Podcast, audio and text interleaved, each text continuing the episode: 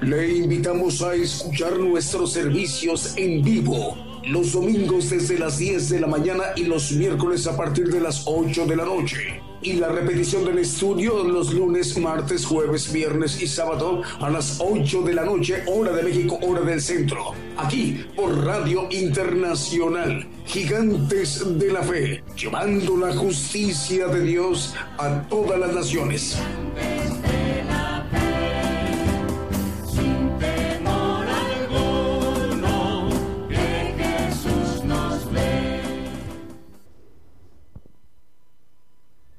Anuncio nuevas cosas antes que salgan a la luz.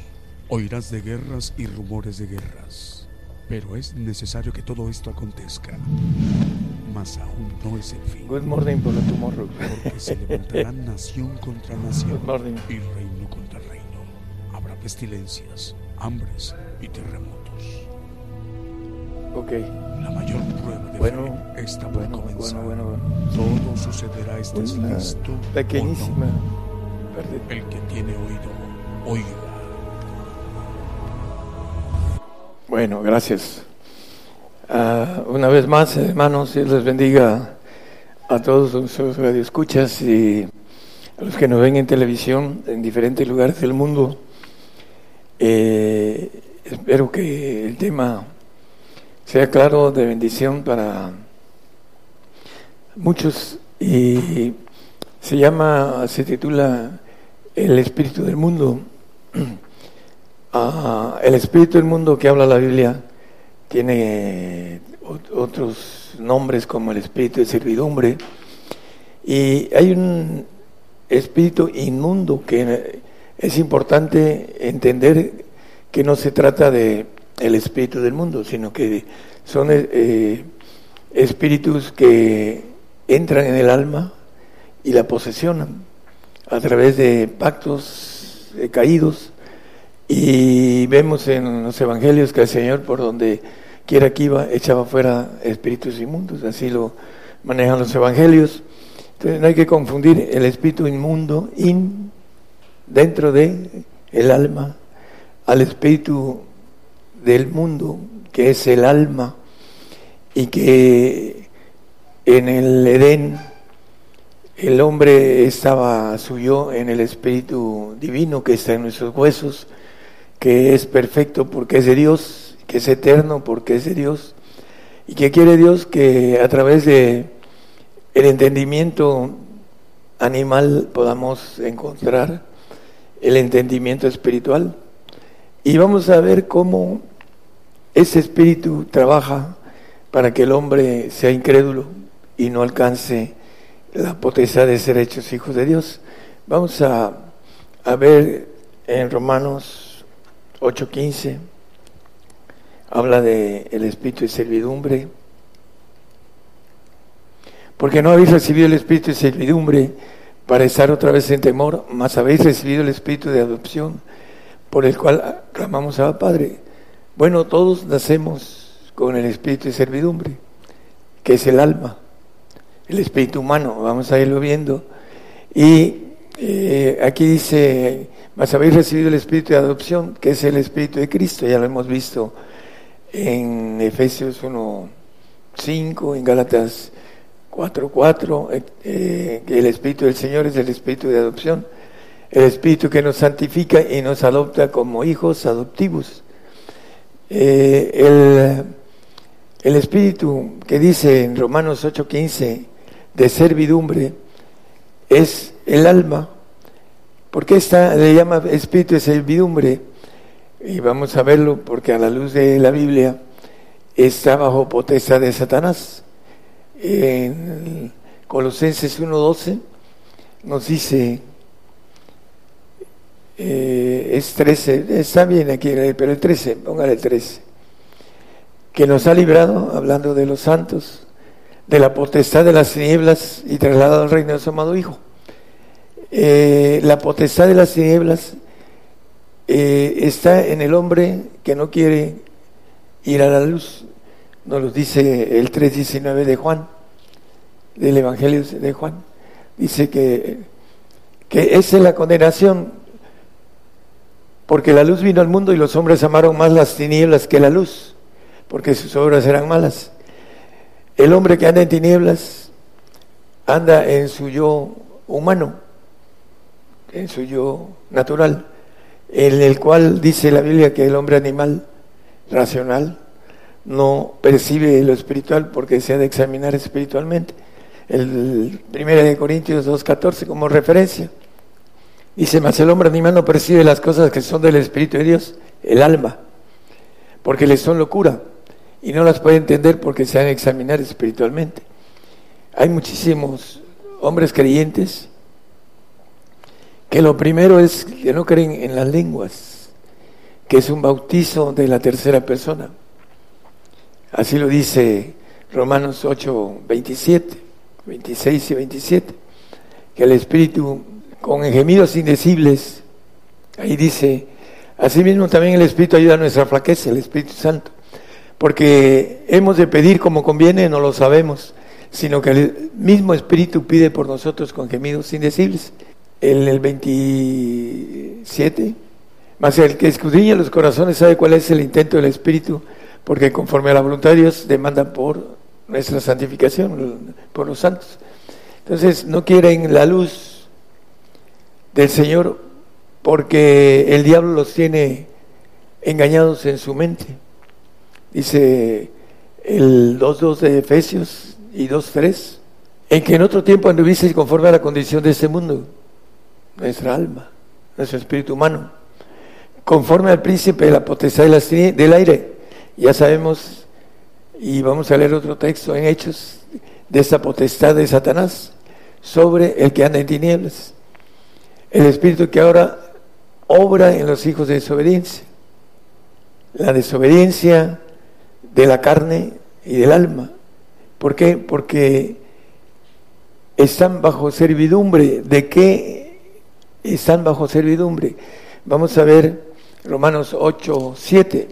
Por cuanto a la intención de la carne, nuestra carne y nuestro espíritu ah, del mundo, que es la, el, el alma, es enemistad contra Dios, porque no se sujeta a la ley de Dios ni tampoco puede. El alma no puede sujetarse a la voluntad de Dios, pero nos pide que hagamos la voluntad de Dios a través del Espíritu. El Espíritu sí puede hacer la voluntad de Dios. Por eso es importante entender que el Espíritu del mundo no puede, ni tampoco, dice, tampoco quiere eh, sujetarse a la voluntad del Espíritu de nuestros huesos.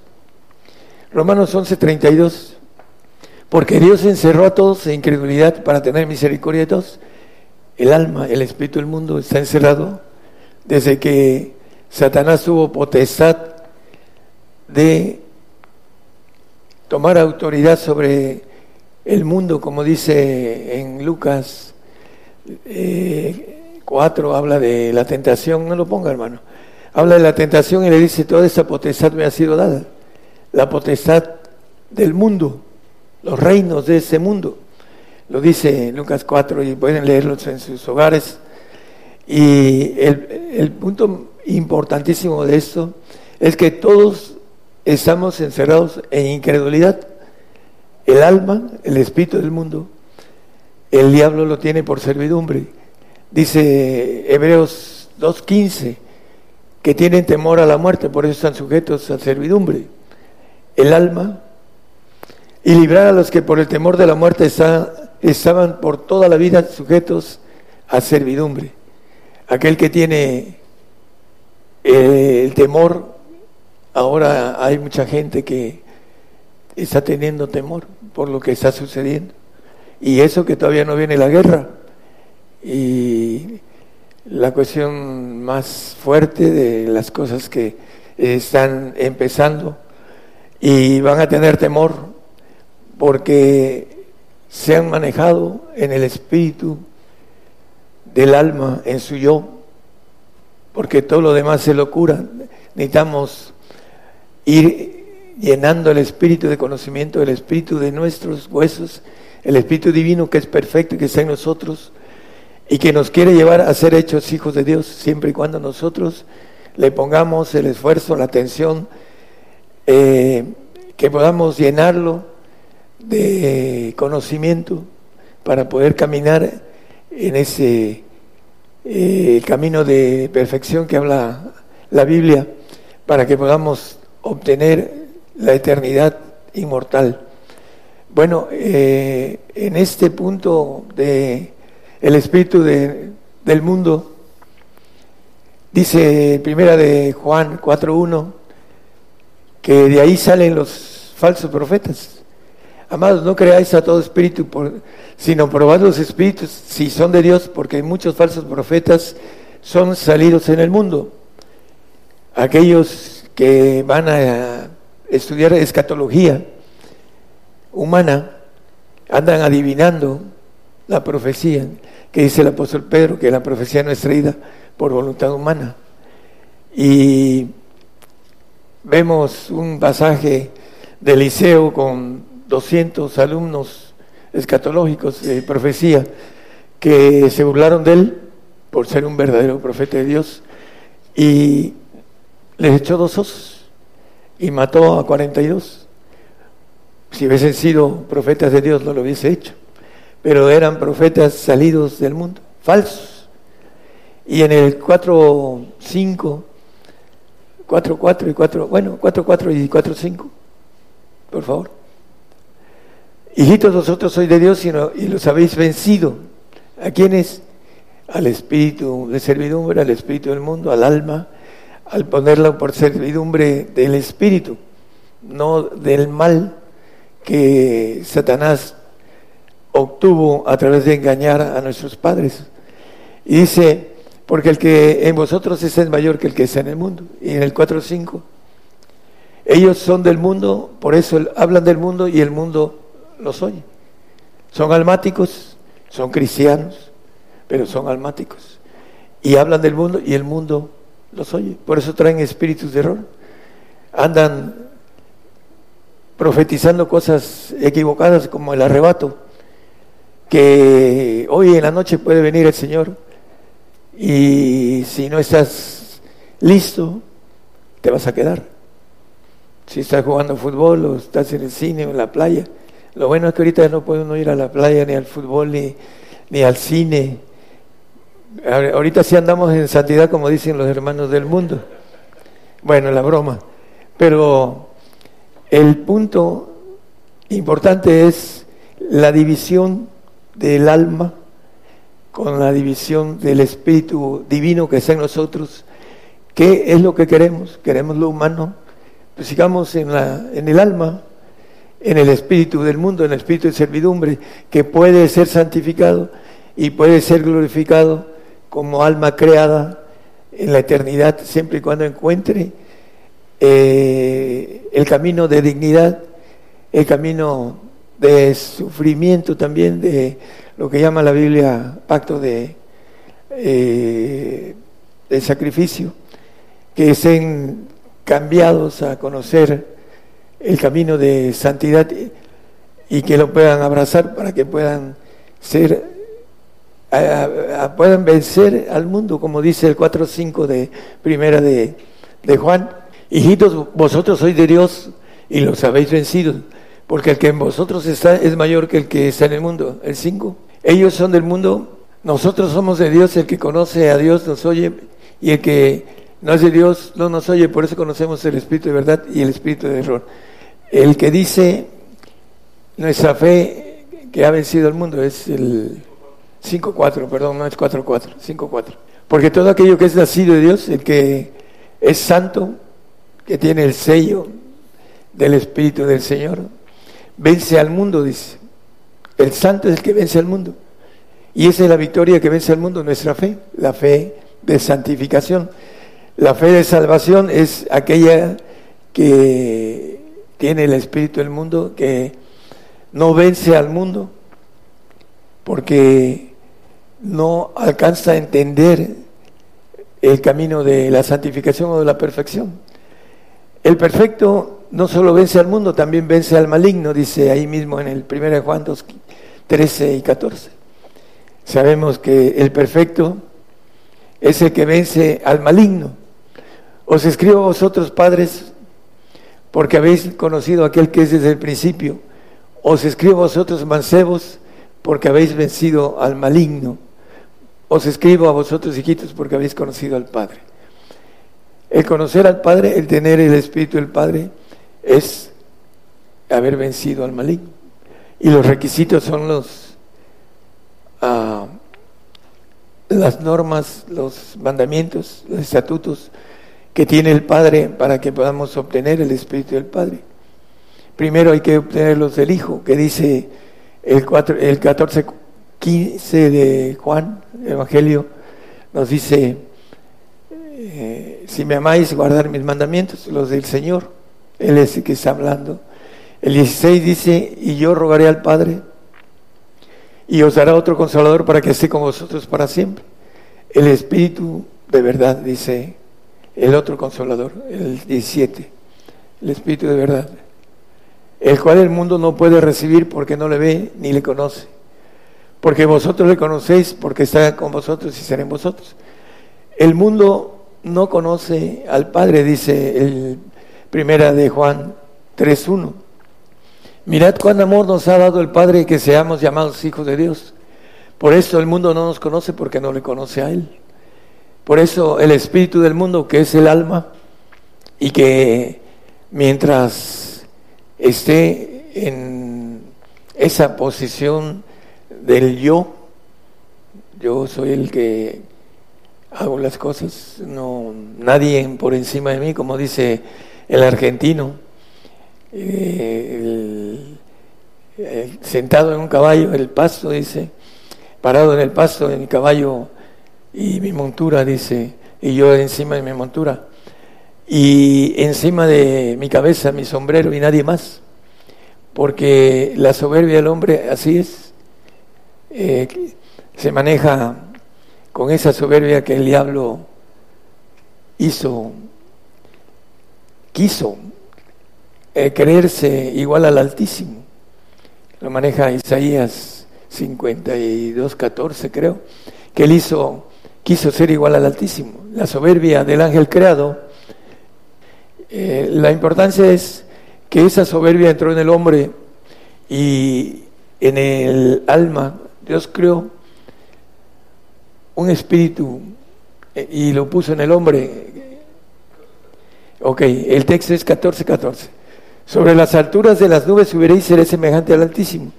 El ángel caído, el ángel rebelde, el ángel desobediente.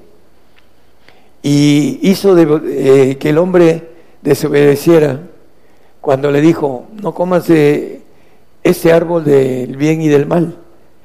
Y nos dice el 3, creo que 7 de Génesis, que la mujer vio que el árbol Dice, y vio la mujer que el árbol era bueno para comer. ¿Qué cosa es comer? Hacer la voluntad de lo que se come. El Señor en, Juan 4, 34 dice, mi comida, déjenlo ahí hermano, mi comida, bueno, dícele Jesús, mi comida es que haga la voluntad del que me envió y que acabe su obra. La comida es hacer la voluntad. Y aquí dice, y vio la mujer que el árbol era bueno para comer. ¿Qué cosa? Dice, que era agradable a los ojos y árbol codiciable para alcanzar la sabiduría. La sabiduría del maligno. Y vio que el árbol era bueno para comer. ¿Y qué fue lo primero que hizo? Desobedeció y comió. Dice, y dio también a su marido, el cual ah, comió así como ella. La desobediencia entró a través de, Dios le había dicho, no comer, no comer de ese árbol, porque moriréis. ¿Y qué le dijo el padre de la mentira? No, seréis como dioses, no moriréis, lo contrario. La desobediencia está basada en la soberbia. La soberbia es so, sobre, sobre estima más allá de lo que somos, es la soberbia. Y la ciencia del mal entró al hombre y entró la desobediencia a través de la soberbia. Por eso el hombre dice, no, yo, mis chicharrones, como se dice aquí en México, y mis chicharrones, mis chicharrones truenan. El yo almático, que trae, como dice Santiago, la sabiduría del maligno, dice, hablando que tiene envidia, tiene contiendas, tiene un montón de cosas, es Santiago 3.15, creo, hermanos. Esa sabiduría que habla Santiago, que es la mala, dice que no es de lo alto, sino terrena, animal, diabólica. Esa que entró en nuestros primeros padres y que traemos el ADN, esa sabiduría que es para el mal del hombre y que por eso el hombre ama más las tinieblas que la luz. Lo leímos en el 3.19 de Juan, porque sus obras son malas, porque el maligno trabaja en nosotros y trabaja nuestra la incredulidad que el maligno tiene. No creyó que el Señor fuera a resucitar. Sí creyó en una mentira, en ser igual al Altísimo. Entonces, en esa desobediencia está este espíritu de, del mundo que está bajo servidumbre, dice eh, la figura de Agar en el 4, 23 y 24, que no es de la promesa, más el de la sierva nació según la carne, pero el de la libre nació por la promesa. Y en el 22 dice, bueno, eh, ahí está bien, el, el 23. El de la sierva nació según la carne, dice Juan en el 3.6, no lo ponga hermano, que lo nacido en la carne, carne es, y lo nacido en el espíritu, espíritu es.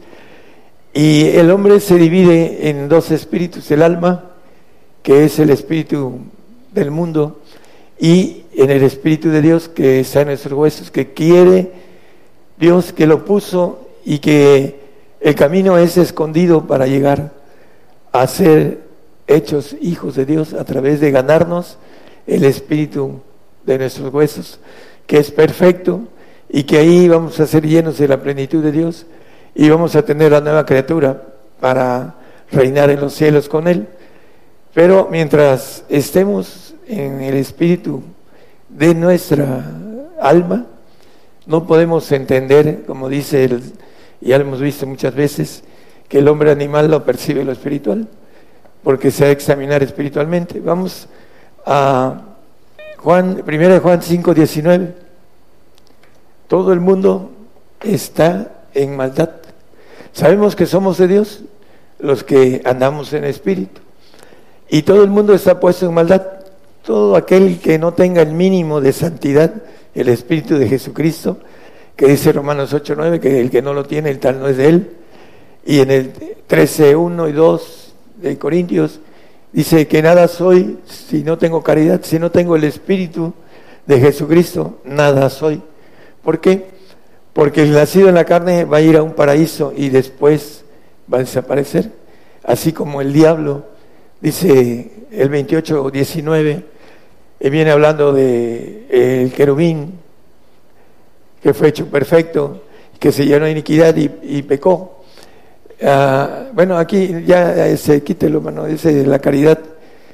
Eh, todos los que te conocieron de entre los pueblos se maravillarán sobre ti, en espanto serás y para siempre dejarás de ser. Está hablando de Satanás. Así como el siervo, el vencido por el mundo, el que en el alma no pudo vencer al mundo y obtener mínimo el Espíritu del Señor para ser santo en el reino, va a perecer en Juan 8:35, dice que el siervo no queda en casa para siempre, el nacido en la carne, el siervo no queda en casa para siempre, el hijo queda para siempre. La diferencia en el alma, quedarse en el alma, puede ser uno glorificado unos para condenación, otros para el paraíso, otros para el reino, en el alma. Hay tres lugares, pero todos ellos es un espíritu creado y no tiene injerencia, no tiene parte en el espíritu divino, en el ejército de Dios, en ser inmortal para siempre.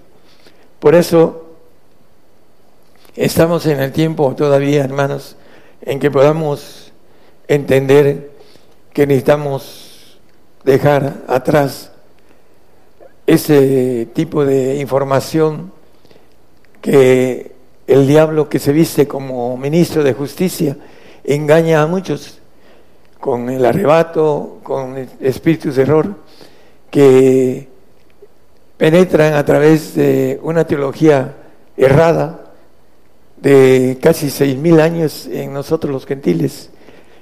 El, el judío necesitó 400 años para que no aceptara al Señor como humilde y manso y no lo entendiera, que Él venía como hombre hecho carne.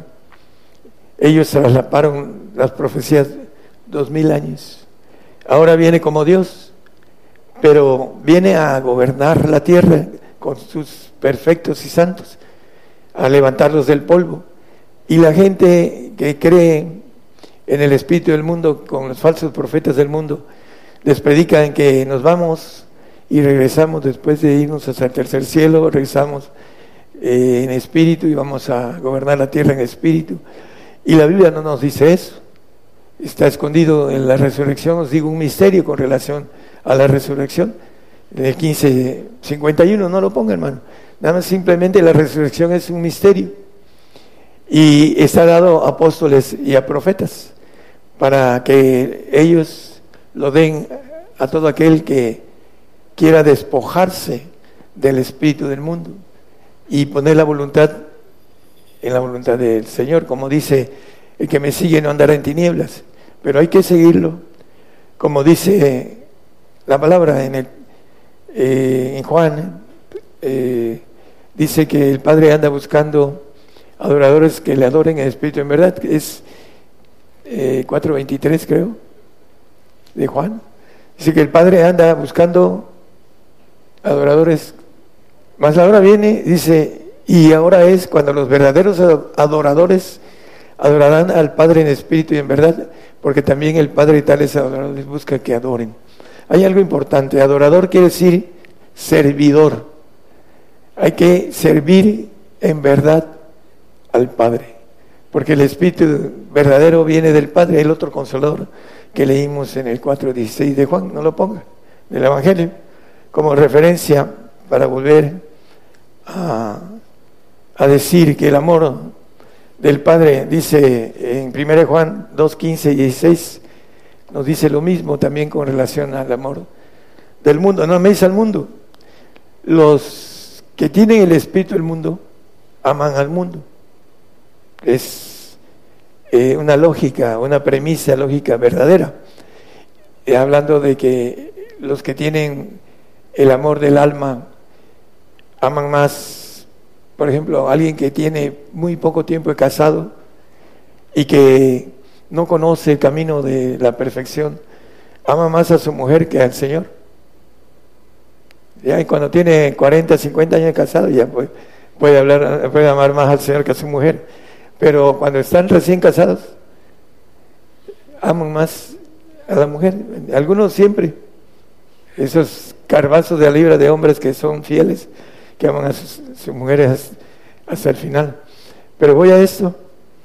Eh, dice la Biblia con relación al espíritu del mundo, dice que hay que aborrecer padre, madre, mujer, hijos, etcétera. Aún su propia vida, dice, ¿para qué?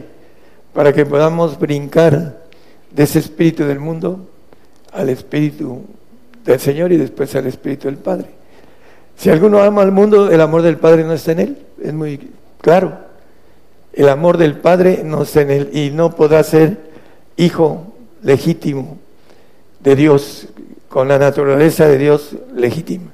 El 16 también dice lo mismo. Porque todo lo que hay en el mundo, la concupiscencia de la carne y la concupiscencia de los ojos y la soberbia de la vida, no es del Padre, más es del mundo. Aquí está la soberbia, que es importante para no brincar del espíritu del mundo al espíritu de Dios. La soberbia evita, obstruye el que el hombre pueda humillarse y seguir adelante a buscar la perfección. Esa es la razón. El espíritu del mundo eh, es incrédulo, porque así lo dice la palabra. todos, todos nacemos con incredulidad en nuestras venas, donde se mueve el espíritu del mundo. Así lo leímos en Romanos 11, 32, no lo ponga como referencia, lo dijimos. Todos nacemos bajo incredulidad. El espíritu del mundo es incrédulo. El espíritu del mundo es temeroso. Dice que por um, temor a la muerte están bajo servidumbre, dice el 2.15 de Hebreos que vimos. Es importante que entendamos también.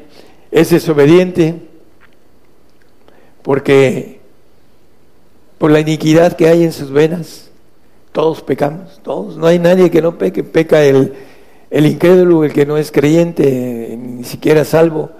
Peca el salvo y peca el santo y peca el perfecto también. Todos. El que dice que no peca, le hace mentiroso al Señor y, la verdad no es en él. Por eso es importante, hay gente hablando de hermanos que están engañados y que aún ni siquiera tienen la santidad y dicen, ando en santidad. Hermano, ¿y cómo anda en santidad? No peca y ya empiezan a, tener, no dicen nada, porque saben que no pueden decir que no pecan. Todos, dice que el pecado entró por un hombre y el pecado pasó a todos los hombres. Dice que también que todos estamos destituidos de la gloria de Dios. Necesitamos encontrar el camino de nuestro espíritu divino que está en nuestros huesos para volver a esa gloria que el Señor nos ofrece, la gloria divina. ¿Y cómo podemos manejar algo tan profundo, pero también el apóstol Pablo lo dice tan claro. Dice, para mí el vivir es Cristo y el morir es ganancia.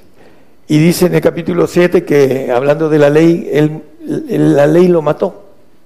Y yo morí, dice, hablando en el, todo el capítulo 7, aquel que quiera leerlo con calma, uh, nos mata la ley de Dios para poder brincar al Espíritu. Hay que matar el yo de nuestro espíritu humano, el alma, para que podamos obtener algo demasiado grande. Filipenses 1.21 dice lo que acabo de comentar, para, porque para mí el vivir es Cristo y el morir es ganancia. Es difícil el mismo santo que sabe que viene la, parte que nos dice del Salmo 55, no lo ponga. Dice que juntadme a mis santos los que hicieron pacto conmigo con sacrificio. Viene el sacrificio para el santo, pero aún el santo no puede decir el morir es ganancia, porque está en medio, ha dejado con un pie el espíritu humano y tiene un pie en el espíritu divino. Está en medio la santificación está en medio de ellos y hasta que viene el, el pacto de sacrificio, entran en esa bendición de ir al reino, pero no como seres divinos. Hay otra expresión en, en 2 Corintios 5, 17. Ese es un tema que una ocasión di a los gigantes de la fe, que muchos no lo entendieron. De modo que si alguno está en Cristo, alguno está en Cristo, nueva criatura es, las cosas viejas pasaron y aquí todas son hechas nuevas. No es lo mismo estar en Cristo que Cristo esté en nosotros. Apocalipsis 3:20. Es la diferencia entre el perfecto y el santo. Estar en Cristo es estar en el Padre. Y aquí dice, aquí yo estoy a la puerta y llamo, el Señor. Si alguno oyere mi voz y abriere la puerta, entraré a él y cenaré con él y él conmigo. La puerta del alma. Estar en el Señor es estar en el espíritu de nuestros huesos. El que está en Cristo nueva criatura es. Lo que necesita nada más es un proceso de tiempo y al final va a ser hijo de Dios, divino, todopoderoso, inmortal. Pero aquí dice, yo estoy a la puerta, a la puerta del espíritu del mundo, el alma. Y si alguien oyere mi voz y abriere la puerta, hay una puerta en el alma para que el Señor dice en Efesios 3:17 que Cristo habite en vuestros corazones, que habite Cristo por la fe en vuestros corazones para que arraigados y fundados en amor podamos comprender el 18, por favor, con todos los santos, la puerta del corazón, del alma, el, el alma se puede santificar a través de invitar al Señor en el corazón. Eso es lo que nos dice la Biblia. No es lo mismo que el Señor entre al alma a santificarla, dice Corintios 1.2, ah, que Él santifica el Señor Jesucristo. A la iglesia de Dios que está en Corinto, a los perfectos, santificados en Cristo Jesús, llamados santos, a los santos, etcétera, etcétera. Los que invocan el nombre de nuestro Señor Jesucristo en cualquier lugar, Señor de ellos y nuestro. Bueno, también habla hasta de los que invocan el nombre del Señor Jesucristo, los salvos. La iglesia, los perfectos y los santos en Cristo Jesús. O sea que eh, invita en el 3.20, dice, yo estoy a la puerta y llamo, y aquel que abre la puerta de su corazón, como a través de la palabra. Bienaventurado el que medite en su ley día y noche, que habite en abundancia para que a través de la palabra podamos limpiarnos. Ya vosotros sois limpios por la palabra que os he hablado, 17.3 de Juan. El Señor nos limpia, 15.3. Ya vosotros sois limpios por la palabra que os he hablado. Que habite Cristo a través de su palabra, no es el Espíritu de Él, sino un sello de Él a través de que habite en abundancia la palabra, para que podamos hacer, limpiarnos, como dice aquí, soy limpios por la palabra que has hablado, limpiar el alma, el espíritu del mundo que está infectado con maldad, porque así lo leímos, todo el mundo está bajo maldad, nuestra alma está bajo esa potestad. Lo hemos leído el 26, 18 de de, Romanos, perdón, de Hechos, nos habla de lo mismo. Para los que andan en tinieblas, dice, para que abran sus ojos, los tienen cerrados, ojos que no ven, orejas que no oyen, dice, para que se conviertan de las tinieblas a la luz y de la potestad de Satanás a Dios. El espíritu de nuestra alma tiene que abrir sus ojos a la santidad para que podamos empezar a caminar y poder llegar a la perfección. No podemos brincarnos a la perfección. Tenemos que abrir los ojos, convertirnos de las tinieblas a la luz y de la potestad de Satanás a Dios. El espíritu del mundo está bajo la potestad de Satanás. Los salvos, esto, aunque no lo crean, es algo que yo conozco a la luz de la otra dimensión, conozco muchas cosas, no hablo de ellas, pero de eso sí voy a hablar. Eh, cuando el salvo muere, los ángeles caídos, los ángeles rebeldes, los ángeles malignos, vienen por el alma del salvo. En el último minuto, en el último segundos, hay una lucha, porque los creyentes que no entienden esto, que están bajo la potestad de Satanás y que vienen ángeles de Satanás por su alma, me han dicho, hermano, tengo miedo, veo seres de sombra venir por mí. No, no, hermano, no tenga miedo. Usted es el Señor. Por supuesto, se lo llevan y se lo llevan al exeno de Abraham, no al, Seol o al infierno, a ningún castigo. ¿Por qué? Porque ellos son salvos de condenación pero tienen potestad de Satanás, Satanás los venció. y son sujetos a servidumbre del que lo venció, así lo dice la Biblia. Por eso Satanás va a desaparecer y van a desaparecer también los siervos, los salvos.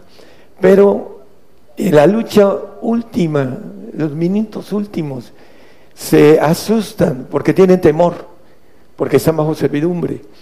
Y cuando he estado con gente que se está yendo y que gente que es salva, tengo que darles esa confianza y mueren en paz, porque al final de cuentas Satanás los tiene que entregar. Dice que el mar entregó sus muertos, la gran mar que peleaba contra los cuatro vientos del cielo, el ejército de Dios, contra la gran mar que es el ejército caído, y que no son de Satanás esas almas, no se las ganó. Tuvo potestad de tenerlas en tinieblas, de que creyeran que iban al reino, que iban al, al cielo de Dios, que iban a ser hijos de Dios, porque eso es lo que les predicaban los del mundo, aquellos que tienen el espíritu de potestad de Satanás, que es el alma. El alma, desde que cayó nuestro primer padre, quedó en potestad, todas las almas quedaron en potestad de Satanás, lo crean los predicadores y no lo crean, esa es la ley. La ley está por la palabra de Dios y por los profetas. Romanos 3:21. Pueden leerlo porque yo traigo la ley de Dios. Y cuando crucen el umbral sabrán que esta es la ley de Dios. Por eso me levantó el Señor. Me enseñó muchas cosas y yo le preguntaba al Señor, ¿por qué? ¿Por qué? ¿Por qué? ¿Por qué? ¿Por qué? ¿Para qué? Para que pudiera yo ser un abogado completo de Él, tener todas las cosas en conocimiento para tenerla, para explicarlas. Y dice, más ahora sin la ley, hablando de la gracia de Cristo, la justicia de Dios se ha manifestado, testificada por la ley, por los que no cumplen la ley, van a ser eh, enjuiciados por la ley, sus obras, y por los profetas, porque la ley está testificada, ahí dice, por los profetas. Véanlo con claridad. Entonces, el punto importante es que la última batalla del salvo es, puede perder su alma en el último momento, así como en el último momento el que anduvo mucho, eh, siempre y cuando no haya hecho pactos de condenación eterna, que dice el apóstol Pedro que no se ore por ello, siempre y cuando tengan perdón. En el último momento, si piden perdón, son perdonados, porque Él es fiel y justo para perdonarlos. Dice que si confesamos nuestros pecados, Él es fiel y justo para perdonarlos. Entonces, mientras no sean pecados de muerte eterna, Él perdona. El ladrón de la cruz es un ejemplo. Estaba muriendo por sus muchas maldades. No sé si haya asesinado uno o cien o no sé cuántos. Eso solamente lo sabremos pero después, pero se arrepintió en los últimos minutos de su vida y creyó que él era el rey. ¿Se acuérdate cuando estuvieras en tu reino? De cierto te digo que hoy mismo estarás conmigo en el paraíso. El hoy presente de Dios todavía no le llega. Todavía falta más de 1500 años para que esté en el trono blanco y sea mandado al paraíso, como le dijo el Señor, no al reino. Es importante entender eso. Entonces, la pelea de los salvos es la batalla que tiene que ser fiel hasta la muerte. Sé fiel hasta la, ah, fiel hasta la muerte y yo te daré la corona de la vida. Esa corona de, de salvación, esa corona para ir a un paraíso de miles de años, no sé cuántos, pero la Biblia dice que van a un paraíso, los salvos, y que nosotros los perfectos vamos a ir a visitarlos. Yo tengo como 150, eh, vamos a hablar de eh, gente, de sangre, eh, familia, y no sé cuántos lleguen allá, ojalá lleguen los 150, pero ¿qué va a pasar? Los voy a ir a ver. Tengo la bendición de irlos a, a ver, a darles vida también allá en el paraíso. Esa es la bendición para el perfecto. poder hacerlo. Bueno, vamos a redondear el tema, ya se nos fue el, el tiempo. Santiago 4.4 nos vuelve a hablar de cristiano del mundo. Como referencia no lo toqué, pero dice, adúlteros y adúlteras, ¿no sabéis que la amistad del mundo es enemistad con Dios? Los salvos no pueden, dice el 8.7 de Romanos, no pueden eh, acerca de la ley, no se sujetan a la ley de Dios, ni tampoco pueden. La intención de la carne es enemistad contra Dios. Y lo dice aquí el 4.4 de Santiago. Adúlteros y adúlteras, ¿no sabéis que la amistad del mundo es enemistad con Dios? La carne, el nacido de la carne, aquel que no tiene nada de espiritual, aquel que ni siquiera llega a lenguas, que es el mínimo para ir hacia lo espiritual, porque ah, en Mateo dice, Señor, yo hice muchos milagros, y habla del que tiene el Espíritu Santo, pero no tiene el, el sello del Señor de santificación, porque no es digno de Él, porque por razones de que pone algo por encima del amor del Señor y no es digno del Señor, sea lo que sea. Entonces aquí nos dice que la amistad del mundo es enemistad con Dios. Eh, hay muchos hermanos, aún en nuestra congregación, que quieren tener amistad con todos y no y se portan bien con los que son del mundo. Quieren tener amistad con los del mundo. Que dice, eh, hablando el Señor eh, con relación a esto, que puede haber de relación de el fiel con el infiel, y, ese Satanás con Dios, etcétera, etcétera, ¿no? Entonces, porque todavía sienten lo terrenal, por eso. Porque esa amistad, el amigo del mundo es enemigo de Dios. Y nos corta, pero de manera tanjante, sea familiar, sea conocido, sea amigo, sea de cualquier... eh, es amigo del mundo, es enemigo de Dios, enemigo de nosotros. Los que tenemos el Espíritu de Dios, por supuesto que hay esa enemistad. Bueno, eh, no quiero hablar de cosas que no son de edificación con relación a, a, la gente que todavía siente lo del mundo. Vamos a, a terminar. Los cristianos que son vencidos del mundo son los salvos, los que tienen y se quedan eh, en el espíritu del el yo almático, que aman más su yo que cualquier otra cosa. O algunos aman más, se vuelven amantes de una mujer bella, que al final de cuentas hasta se quitan la vida, algunos, porque la mujer bella al final de cuentas lo hace a un lado y se suicidan, porque la aman más que su propia vida. Poetas como, eh, podríamos decir, eh, hay varios poetas que se han quitado la vida por, por amor de mujer. Y hay un montón de gente que también, eh, conocidas, así que eh, se suicidan por amar más a la mujer que su propia vida. Entonces, eh, son vencidos por el yo humano. Ese es la- el punto de referencia con relación a- al salvo. El santo es el nacido de Dios, el que vence al mundo.